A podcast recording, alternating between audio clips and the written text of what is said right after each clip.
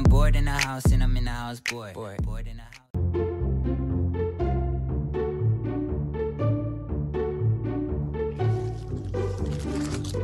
¡Oh! Buena, ¿Cómo Carlos. están, chiquillos? ¿Cómo están? Tanto tiempo sin verlo. Buena, buena, buena. Un invitado más.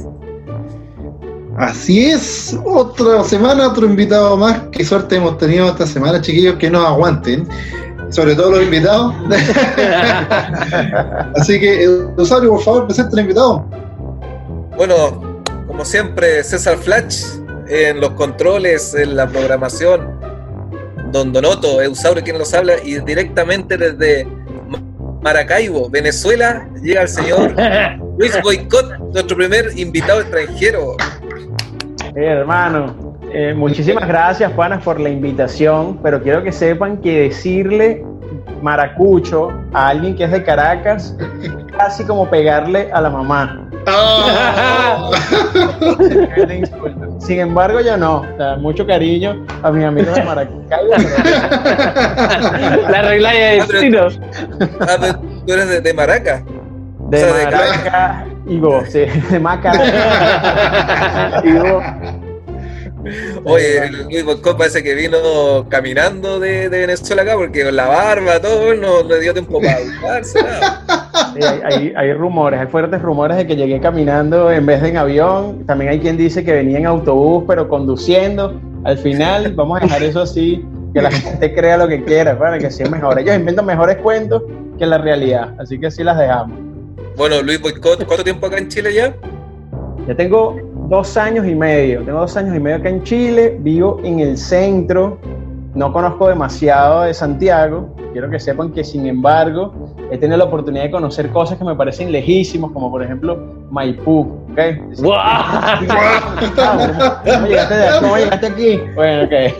Es lejísimo, pensé que decir Punta Arena. Claro. Sea, Luis, tú te metió en la fiesta. Mira, como buen inmigrante, como buen inmigrante, todas mis vacaciones y fines de semana los paso encerrado en mi casa. Entonces no, no he tenido todavía la oportunidad de conocer las cosas divertidas de Chile, las, las ¿cómo se llama? paisajes turísticos y todo esto. No, todavía no ha sido Y- mi momento. Y ahora, y la suerte, y ahora, y la suerte, y la suerte que está en cuarentena. claro, ahora está encerrado todavía. Además, además, sí. Pero creo ¿Cuánto que tiempo estamos- encerrado? Ya llevo, Un año y medio, creo que dijo. llevo como 50 días oficialmente. Uf, De hecho, ya no tenía ni barba cuando empezó todo esto. Y tenía el Ah, pelo. 50 días ya encerrado acá y, y bueno, no, no me afecta tanto, si les cuento, ya les conté pues que, que además como soy inmigrante estaba bastante acostumbrado a este estilo de vida, pero, pero no, ya igual pega. ¿Y la pelota? ¿No, ¿No tienes pelota? Wilson, ¿no? No, todavía no, todavía no, porque tengo la suerte de que tengo dos perros y ya establezco conversaciones con ellos, les cuento chistes, no ¿Los se ríen, no se ríen tampoco, o sea, me hacen sentir como en los shows, pues prácticamente. Pero, pero te huele la cola. Sí, Bueno, bueno, mencionar que, mencionar que Luis eh, es actor, estandapero, músico, cocina, ingeniero, es venezolano. ¿Qué más te productor. falta? Productor. Mira, ¿qué más, ¿qué más me falta? Esa es una gran pregunta, men, porque no tengo idea. O sea, no tengo idea. Quiero que sepas que la única cosa de todas las que nombraste que hice queriendo es ser músico. Todas las demás llegaron como de casualidad a mi vida y terminé enamorándome del teatro y, de la- y del stand-up comedy ahora. Y bueno, brutal, brutal porque llegaron en momentos importantes, pero no, no los esperaba, no los esperaba, fueron casuales. Mira. Así que bueno. Mira. Ahora aquí tenemos un, un gran trabajo que ha hecho Luis Boicot, que puta, ahora lamentablemente por la pandemia se ha tenido que cancelar, pero es muy buen, una muy buena producción, muy buen show. Explica un Gracias, poquito. Despacio. Yo soy el del cabello rojizo, por si acaso. Mira, para los que nos están escuchando en estos momentos estamos mostrando una imagen donde se ve eh, un flyer eh, de los torneos que produce Luis Boycott es con Sí. Dani Dali. Sí, Sí, es Luis Boicot stand-up y el mismo, el, el mismo personaje, con peluca. Sí, no, ahí con mi hermano Dani Dalí, también comediante venezolano que, bueno, esta idea del torneo nace de una conversación que tuvimos juntos en un Uber. Él es mi director de teatro. Íbamos a una obra y él tenía una idea de hacer como un torneo y bueno, lo hicimos juntos y forma parte de él, Will Corona, que también es comediante venezolano, y bueno, y mi persona, y hemos estado llevando ya, llevamos cuatro ediciones de este, de este torneo. Pretendíamos que fuese una al mes, pero bueno, la pandemia tenía otros planes. Uh, pero excelente trabajo. Yo tuve la suerte de participar ahí y no, excelente producción. Gracias. Hay, hay un trabajo. Ahí esperamos, de todas maneras, cuando termine todo esto, tener Lo- a Don Otto y a, y a Eusaurio también Lo, ahí. lo malo que Vale, lo, lo- lo malo que el jurado estaba más comprado. Uh, te sacaron la primera.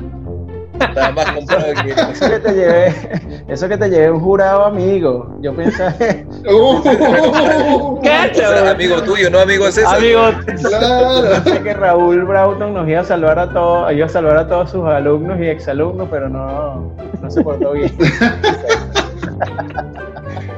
Te rajaron. Oye, oye, a- hablar de, hablando de, de jurado comprado, hoy el día, hoy el día de la mamá, ¿qué hicieron ustedes? Puta, yo vengo llegando a celebración de un asado con mi mamá, bueno, ahí con la distancia social, nos teníamos distanciado como tres costillares Y 10 botellas de vino. y diez botellas de vino. ¿Ustedes qué hicieron? Puta, bueno, en mi caso eh, estoy cagado porque la comuna entró en cuarentena el día martes, bueno, así que solamente videoconferencia y una chelita en su nombre, ¿no?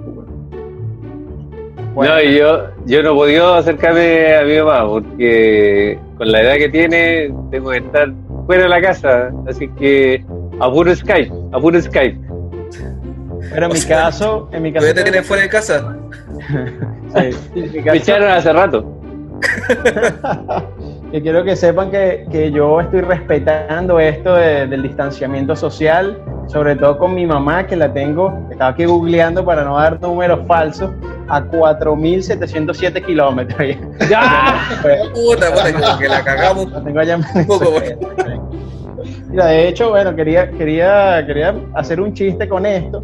En algún momento de mi tiempo migratorio acá tuve la oportunidad de ahorrar lo suficiente para traer a un miembro de mi familia a vivir acá a Chile y se ¿Ya? los presento. Acá está, mírenlo aquí, se llama Rocco. ¡Ah! ¡Oh! Buena, Fue, bueno, fue la primera decisión y lo, y lo siento mucho por mi mamá, pero Tu novia debe estar feliz. sí, seguramente. Sí. Eh, Rocco por lo menos no, no le critica, no, no, no le hace ningún mal comentario, no le pone malas caras, sino que le mueve la cola. Y se comía toda su comida y todo, o sea que ella, ella seguramente lo extraña más a él que a mí, eso sí me queda claro. Oye, se- ¿y cómo lo haces para comunicarte con tu mamá? ¿Teléfono, Google, internet? Mira, yo creo que esto que te voy a decir le pasa O, te echó, o te echó y no quiere hacer nada de ti. y me eliminó de todas las redes sociales. y Te echó con el perro. A lo mejor ella te, te echó de Venezuela. ¿Y hasta cuándo vas a seguir viviendo en mi casa, chicos? Vete de aquí. Claro. ¿Hasta cuándo? No, bueno, tú, eh, que creo, creo que esto le ha pasado a la mayoría de la gente que se ha ido de Venezuela. Yo hablo con mi mamá más ahora que cuando vivíamos en la misma casa. O sea, todos los días nos mandamos bueno. mensajes, nos llamamos muy, o sea, constantemente conociendo. nos llamamos. Sí, sí. Es más difícil con miembros de la familia que no existían cuando yo me fui. Por ejemplo, tengo un sobrino que cumplió hace un año, hace poco, y no lo conozco. Y ahí sí como que te pega más porque todavía el bebé no te entiende, tú lo ves a veces, igual siente que no, te conoce. ¿sabes? Claro. Pero bueno, no, no, sé, no es que se ha perdido mucho, pero... Oye, ¿tu mamá viene para acá? ¿Viajas tú o, o de ese tiempo que no se ven? No, no, no nos hemos visto desde que yo me vine. De hecho, bueno, en lo que dije, lo que dije del perro y los ahorros fue, fue cierto. En, en el segundo No, si acá año. no se miente, acá no se miente en este programa. Correcto, correcto. No, todo es cierto aquí. De acuerdo, estoy de acuerdo. La primera oportunidad que tuve para, para ahorrar el dinero suficiente, me traje a Rocco para Chile, porque bueno, era una necesidad y al mismo tiempo una responsabilidad que yo les estaba dejando a ellos mientras me establecía. Y ahora este año tenía planes, ya había comprado el boleto para ir a Venezuela de vacaciones el 4 de junio. Y bueno, ya me llamaron que tenía que cancelar eso, posponerlo hasta, hasta que pasara todo este, este desastre. Esperemos que sea pronto. Todavía Mira no que caminando no hay a llegar nunca porque los aviones están. Sí, de todas maneras, saqué bloqueado. esta cuenta ahí en Google Maps, 63 días si no te detienes. Oye, aprovecha el espacio entonces para enviarle un saludo ahí, lo más seguro que vea el programa o, o nos Sí, pues obvio. Sí, sí, sí, mi mamá, mi mamá siempre está súper pendiente de todas las cosas que estoy haciendo, entonces yo aprovecho de mandarle un besote a mi mamá y desearle un feliz día a las madres. Además, yo tengo tres madres porque mi familia, que, que es bastante pequeña, y los pilares de ella son mi mamá, mi tía y mi abuela. Y las Oye, tres me criaron como, como mi mamá. Entonces yo Pero no estará pendiente, estará pendiente de que no tome un vuelo a Venezuela. Estarás pendiente de que no lo tome. Claro que no lo tome. no. Que no me venga de sorpresa. Claro. Pero eso sí, eso sí me lo pidió en serio. O sea, que si en algún momento voy a Venezuela, que no sea de sorpresa, no vaya a ser que le dé un infarto y me preocupa, güey, me preocupa. Claro. La sorpresa sea para. Claro, de sorpresa que vaya solo sin el perro. Sí. Sí, tal cual. güey. Oye, con, con todo esto de, de la pandemia, cosas así, eh, Luis Bucayo en realidad ha hecho varias cosas, como decía Edu, y estamos todos en, en cambio. De hecho, todos están haciendo cosas nuevas. Hay algunos jugadores de tenis que empiezan a repartir mercadería, o otros que ya, ya no, no pueden hacer la, la venta directa y, y los bancos ahora no saben si hacer Uber o delivery. Entonces, Hay otros que se cambiaron de sexo. No, Aprovecharon. cambio, ¿no? Apro- aprovechando. Agarran la excusa. Agarran la excusa de la pandemia. Claro, era la cosa. El candado chino para que fuera permitido la wea. Sí. Bueno, acá les va a aparecer una foto del candado chino para los que no saben.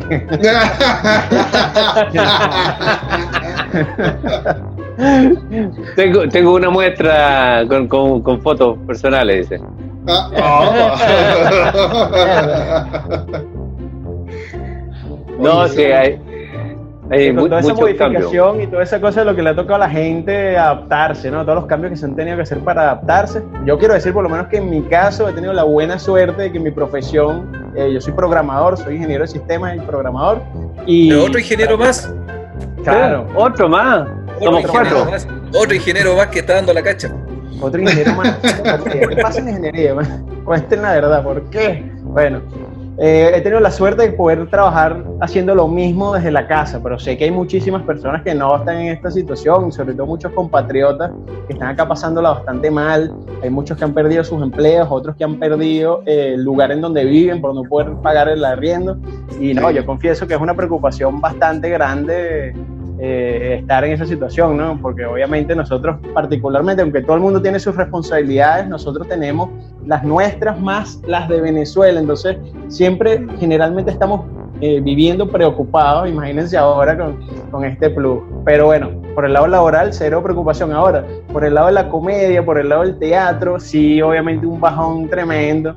Todas las cosas que estábamos haciendo antes de la pandemia hemos tenido que, que de alguna manera paralizarlas y tratar de, al menos mientras tanto, hacer otro tipo de cosas. Salen proyectos como este, eh, podcast buenísimo, porque le permite a la gente tener muchísimas alternativas y, y entretenimiento, sobre todo diverso, porque he visto que son súper variados, ¿no?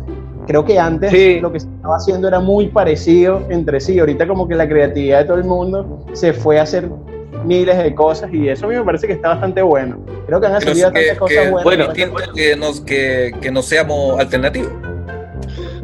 Claro.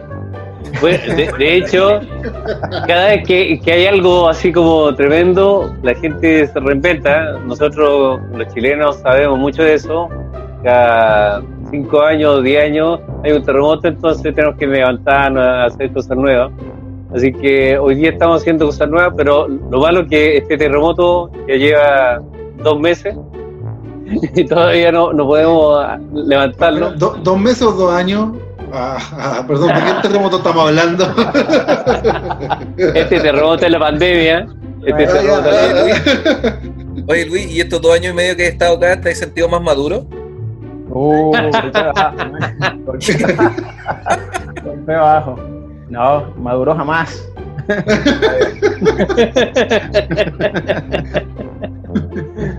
No, pa- para nada. Oye, me gusta Hay el otro- hay- del boicot. No te oí, men. Edu, Me ¿qué gusta El decían? chaleco del boicot es como. Ah, sí, man. recuerda algo. Ya se ha convertido eh, en una insignia de los lives que estoy haciendo en Instagram y, y bueno, obviamente está ahí entre Freddy Krueger y algún Kurt Cobain que, que en alguna foto y bueno, y ahora yo. Y en la balanza, ¿quién pesa más? Eh, Freddy Krueger. Soy súper fan. ¿Cómo te identificas con Freddy? Freddy Krueger, fue Freddy Krueger. Sobre todo a mí que no me gustan las películas de terror porque siento que siempre son muy estúpidas. O sea, vamos a ver, es muy fácil como que buscando el miedo se dejan caer en cosas muy absurdas, ¿me entiendes? Eso Sí, me sí. pasa. Que- Pero Freddy Krueger, gran película. Yo la veo ahorita y no duermo dos semanas. Bueno, Oye, pero, pero es que lo que pasa es que hay una cosa que es terror y el, y el otro, eh, esta, este terror que ¿Ciencia es como que no, absurdo. Gore. Ah, claro, claro. El gore. absurdo, sí. El gore Me- me es, un chiste. Sí, no, pero pasa incluso. sí, Scary Movie brutal. Que pasa incluso, sobre todo, con temas que, bueno, a mi, a mi parecer, tecnológicos, porque a veces películas que eran súper exitosas en determinada época las ves ahorita y dices, Ah, no. pero igual se lanzan a veces películas nuevas y ahí es donde está mi queja. O sea, ya eso es un tema en que están buscando el terror como sea, el miedo como sea y, y a veces caen en lo absurdo. Pero Eso Freddy se Krueger, aporta lo mismo. parece que a pesar de la época, a pesar de la tecnología y de todo eso, hoy por hoy sigue dando miedo. Ese tipo de películas son buenas, son buenas, buenas. Son Pero es clásicos. gore, para mí es puro gore, para puro reírse. Oye, Oye, weón, según- hablando de películas de, de terror, puta, una vez vi una película absurda, gore, entre gore, terror, bueno, se llama eh, Zombies eh, Strippers. Zombies Strippers, weón, era una weá, pero para cagarse la risa, weón. Mira, una es el gore, es gore. Es para puro reírse. Sí, weón. No, eh, no dale. Lo voy, a, lo voy a buscar, lo voy a buscar. Es Zombies que, eh, Strippers, weón. Eh, para mí, eh, otra transformación que hicieron al- algunos actores porno que no tenían más que hacer que dijeron gore, entonces usaban los mismos protagonistas. Eh, los otros que se han, oye, los otros que se han transformado son los médicos. Ahora son comentaristas televisivos. La televisión. Oh, la cagaron, weón. Basta, weón, por favor. Te pasaste. Te salen en la mañana, en la tarde y en el noticiario. Sí, weón. Siempre hablando lo mismo, weón. Todo el rato hablando lo mismo. Podríamos médico con área de la salud en el otro programa, ¿eh? Bueno, vamos a, vamos a invitar a un médico. Puede ser Tenemos a, nuestro comediante eh, Max, Max Robles. Ah, ¿verdad? Ah, ¿verdad? La mierda. El Max es médico. Yo, yo te iba a sugerir que puede ser cualquiera, incluso yo mismo, pero con la mascarilla. Y Nadie La zapiola. claro. Y te hace unas líneas al medio con la barba y todo eso. No, no, no tienes idea, hermano, cómo me cuesta ponerme la mascarilla. O sea, me llega como hasta por acá. Yo comienzo como con un proceso donde me pongo primero, primero meto esta parte. es un desastre, ¿ves? Necesitáis como un boxer. Claro. Sí, tal cual, tal cual. Hay que ponerle O talla. sea, si un día te veo con. Calvin Klein acá, ya, ya, ya cacho que por qué. Mira, he visto por ahí el video que si en TikTok más que todo, que agarran un, un calcetín, una media, si nos están viendo venezolanos por aquí, no crean que, se, que, se, que ya yo estoy hablando chileno, ni mucho menos, pero coño, para que se entienda. Pero agarran un calcetín y, y lo cortan de una manera específica y les queda una mascarilla perfecta. No sé si sirve para algo, me imagino que no, para que tengas olor. No, porque que, eh, tiene cualquier hoyo el calcetín. pues, No, no sirve. digo,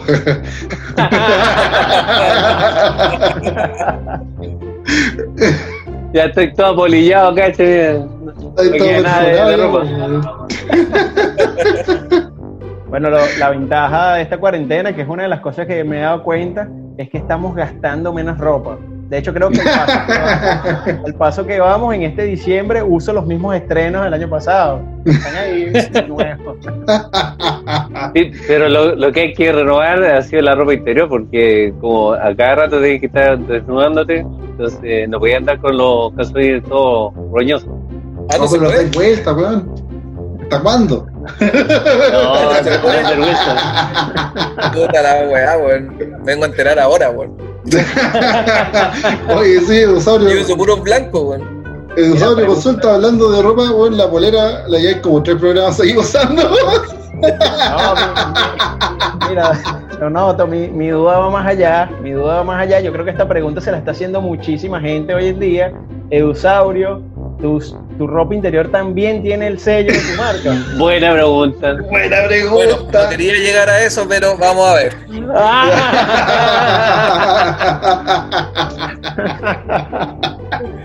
No, de hecho voy a mandarse una mascarilla con el logo de Dusauro. Buena, esa está buena. Esa Bueno, está buena. Mira, vamos a hacer una de Border the House también. No sé para qué si no salgo, pero igual, pues. igual la voy a mandar a hacer. No, hay que, hay que innovar, hay que innovar. Hay muchos que están haciendo mascarilla, que están haciendo delivery, como te decía. es parte y- de la y- transformación, pues bueno, es parte de la y- oportunidad de negocio actual. que Lamentablemente tiene Hay que uno- la gente, pues compadre. Eh, Incluso hay unos retail que se creen pyme, se están transformando a pyme para no pagar a la gente. Oye, sí, weón. Y andan repartiendo utilidades. Claro. Ay, la. No, sí. El tío Coleman. transformar. Eh, eh, Eso es innovación, pues, eso es innovación. Un grupo sumamente innovador. Inteligente. Sí. bueno, igual con los despidos masivos que han hecho, me imagino que, que sí quedan con el, con el número de empleados igual que una pyme. A lo mejor de ahí es que se agarran. Sí, pues, seguro. Un desastre. Oye, Luis, ¿y más o menos saben cuánto llevan de COVID en Venezuela? ¿O es una información que no, no se maneja? Sí, mira, yo. ¿Tú lo llevas te voy tanto? es, es complicado Venezuela el tema de la información. ¿Por qué? Porque está todo tan manejado por el gobierno que sinceramente nunca tú estás al tanto de qué es verdad. Ni siquiera viviendo dentro de Venezuela. Es suma- sumamente complicado ese tema. Estamos hablando de Venezuela, no en Chile. Ey, No sé. a La ver, me la diferencia- quitaste, weón. te voy a decir algo, hermano. Te voy a decir algo. Esto lo he comentado mucho últimamente. Pero ¿Ya? Maduro y Piñera, gemelos, hermano, gemelos, nada más que Pero uno sí. apunta para la derecha y el otro para la izquierda. Sí. Pero, Oye, ¿qué? Pero lo que pasa es que Sebastián cada día madura más. ahora escribe eso, mi- está buenísimo.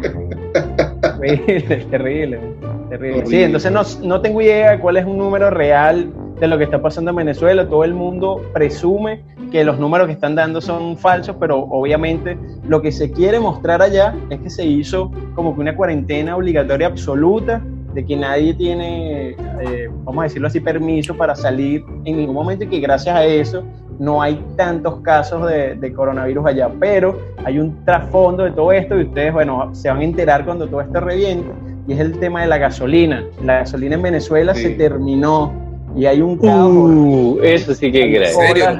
Hay colas en, en la- en las estaciones de servicio, pero filas que no se imaginan. O sea, vemos videos eh, grabados por otras personas y, men, si en Venezuela hubiese la cantidad de casos de coronavirus que hay acá, ya sería peor que Italia. O sea, los números se hubiesen disparado porque está todo el mundo junto en esas filas para poner gasolina. O sea, es un desastre. Es un desastre Uy. peor de lo que parece, siempre, de hecho. siempre. Oye, a, a- a- a propósito de, de noticias, hoy, hoy en día nos, nos enteramos mucho por memes. Me contaba Eduardo que tiene Edusaurio unos memes por ahí de El hombre- El actualidad. hombre de los memes. Sí, y pues tenemos uno para compartir. Mr. Meme, Edusaurio meme. Edu Memesaurio. A propósito de cola. Mira, Ya, me llamaste. cuando salió la Pumanque. Ah, leámoslo, po. ¿Te, Edusaurio. imag- te imaginas haber hecho el plebiscito ahora en abril? Le pregunta a una señora a otra y la, le dice, hubiese sido una responsabilidad tremenda. En la qué cambiaron la weá de, de plebiscito si se, puede, o sea, se pudo haber hecho igual, weón. Obvio, Pero ¿sabes dónde hay que poner las urnas? No en los colegios, en los malls. En los malls, weón. Claro, Pero se pone moles la se han urna. el rechazo, pues, weón. Bueno, en los supermercados hay más fila, hay, hay más fila de supermercado que cuando voy a votar, pues, weón. Cuando voy a votar no hay nadie. Exacto. Oye, yo insisto, la otra vez dije, weón, vamos a tener que ponernos a hacer show en los malls, weón, va más gente. Mira, mira, viste, si hay que reinventarse, hay que Hay reinventarse. que reinventarse, weón. Buena. Vamos, vamos a colocarnos ahí en la fila, weón, y vamos a colocar un mini escenario, weón, y hacemos un show. Puta, va a entretener a la gente mientras se la cola, weón. Yo, creo que último, que vamos a, felices. vamos a pedirle a, a los malls que nos den un espacio a los standuperos para hacerle un show. Ahí es este otro. Ah, ¿tenemos otro? ¿Otro Sí. meme? A ver, Donoto, léelo. ¿Quién, quién sabe qué es eso? La generación de hoy nunca sabrá lo que es esto. Tú, sí lo sabes, ¿verdad? Me pillaste, weón, yo estoy muy antiguo. Yo no lo sé. ¿No sabes? No. Es un dínamo. Es un dínamo. ¿Las bicicletas? ¿De un dinamo? Un dínamo de ¿Qué estás haciendo, bicicleta. Sí, pues. Sí, no, o sea, te soy sincero, lo que quise decir es que nunca lo vi. O sea, nunca vi a alguien colocándole el dínamo a la bicicleta y, y pregunto, ¿se lo colocaban para que prendiera una luz adelante o algo por el estilo? Efectivamente. Efectivamente, luz atrás, luz adelante. No. Para cargar el celular. Ahora, ahora serviría para cargar el celular. Oye, Efectivamente. sí, una innovación verde sería ahora la weá. ¿Eso es corriente alterna o continua? Continua. Continúa. Bien, Se lo hizo bien. un, un, un eléctrico. Y ahora Y no se enchufa, por supuesto. Yo no me enchufo. Te enchufan, no. Ojo aquí, ojo acá. Ah, Ah, ¡Ey, men! ¿Qué pasó Mira? ¿Qué? Pasaste, weón. ¿Quién es? Tiene pelo. Marico, esta foto es del 2015. 2015. Fue la primera vez que toqué con mi banda. Fue, fue bastante casual, de hecho, que, que llegáramos a esa, a esa fecha. Era un bar de Caracas que ya estaba, estaba a punto de desaparecer y no lo sabíamos. De hecho, como un, un mes después hubo un problema ahí que no, no se entendió muy bien con algunos militares adentro de ese bar y lo cerraron. Pero era una buena referencia del rock caraqueño y tuvimos una invitación a, a un viernes, era la primera vez que tocábamos y no estábamos nada listos. Ese toque fue un desastre. Además- Otro más, otro más. Sí, otro más. Además, De ahí te, de ahí te exportaron para acá.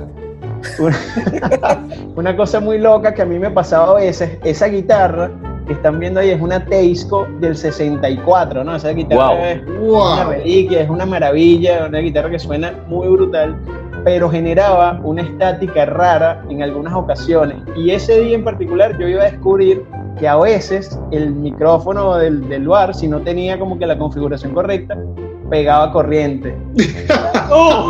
Conche, Horrible, horrible, en serio.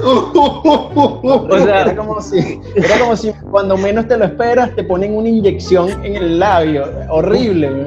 Fue el rock, fue el rock más eléctrico que tocaste. Sí, Era pa- sí. eh, pero- oye, pero no te habían dicho que ese micrófono era cuando desafinás y te pegaba el golpe. Ah, yo hubiese entendido todo. ¿Cuántos temas no, tocaron ahí ese día? Bien, bien, bien. ¿Cómo? ¿Cuántos, ¿Cuántos temas tocaron esa noche? No, ese- esa noche tocamos todos los temas que teníamos. Las otras bandas se molestaron porque tocamos más temas en la cuenta. O sea, fueron como 10 Pero temas. respeto a los compañeros. seis. Sí, no, había Bueno, muy poco público. De hecho, de hecho, había muy, muy poco público ese día porque el cas- a pesar de que era un viernes. Se aburrieron. Sí, era un viernes en el que había un festival de metal que era famoso en Venezuela. Entonces la mayoría del público rockero estaba en otro estado, en otra, Ah. En, otra región de Venezuela. Claro. Y bueno, tuvimos muy poco público, pero, pero bueno, quedó ahí como la historia de nuestro primer show. Qué, qué buena No, foto. Sí, ¿qué temas tenía tocaron? barba. No, eran propios, todos propios. Ah, Mira. Buenísimo. Ahí sí, está. sí. Buenísimo. Ahí tocábamos solamente temas propios. Al final terminamos haciendo algunos covers de, de temas de rock venezolano que eran bastante clásicos, pero fueron solo como dos o tres que incorporamos a, a- a nuestro set, como para rendirles tributo a las, a las bandas que lo habían hecho antes muy bien, pues, por decirlo de alguna manera. Pero sí, tocamos puros temas propios. Coño, qué buena Bueno. foto, vale. Me, me emocioné. Buenísima, buenísima, felicitaciones. Eso, producción, pura no. producción acá en el podcast. Me sorprendiste, weón, qué hola. ¿No te a Oye, llorar? O- Va- vamos a. Las personas que se han preguntado cómo me veo sin barba y con cabello, ahí. Ahí está.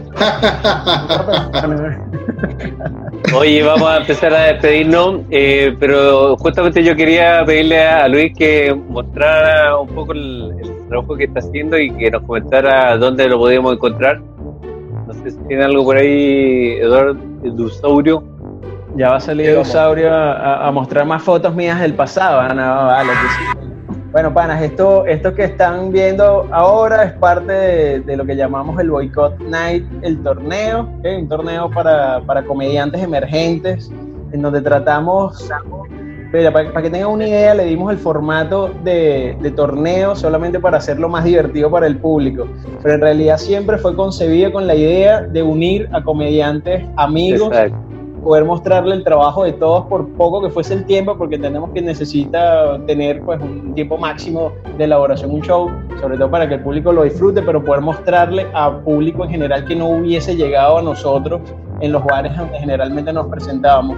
Y bajo esa idea todo se fue transformando, fue gustándole a, a emprendedores que creyeron en nosotros y los fuimos sumando al proyecto y al final terminamos desarrollando un, un show que para nosotros tiene un formato como si estuviese siendo televisado, ¿no?